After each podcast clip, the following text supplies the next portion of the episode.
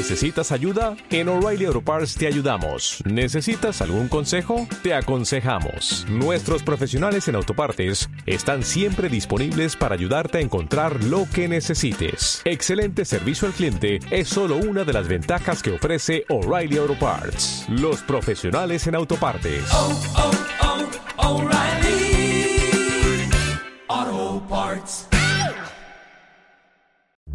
Nuestra historia de hoy va de pastores, ovejas y mentiras.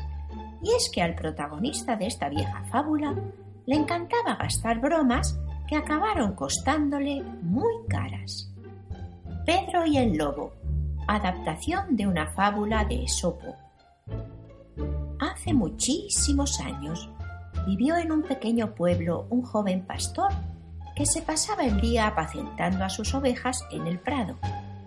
Una mañana en que estaba súper, súper, súper aburrido, se le ocurrió gastarles una broma a sus vecinos.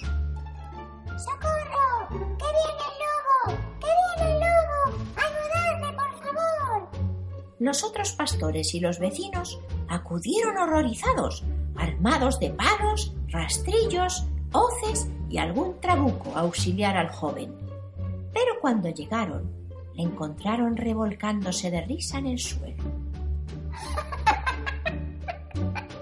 ¡Habéis picado! Tendríais que ver vuestras caras. ¡Ay! ¡Padre, que me muero de risa! Y siguió riéndose mientras los aldeanos volvían a sus quehaceres, no demasiado contentos. Al día siguiente, Pedro salió como cada mañana con sus ovejas, y cuando el sol estaba bien alto, sin otra cosa que hacer, se le ocurrió volver a gastarles la misma broma a sus vecinos. ¡Ay, socorro, vecinos! ¡Ayudadme, por favor! ¡Que viene el lobo! ¡Que viene el lobo! Los vecinos estaban indecisos. ¿Y si es otra broma? Sí, ayer nos tomó bien el pelo. Pero, ¿y si no es broma esta vez? ¿Y si está en apuros de verdad?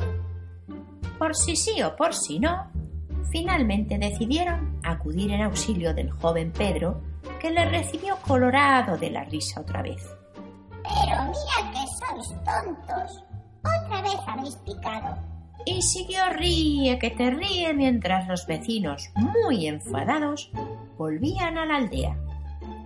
Al día siguiente, Pedro volvió a sacar a pastar a sus ovejas.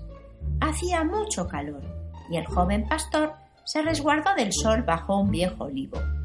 Estaba dormitando cuando un chasquido en los matorrales le sobresaltó.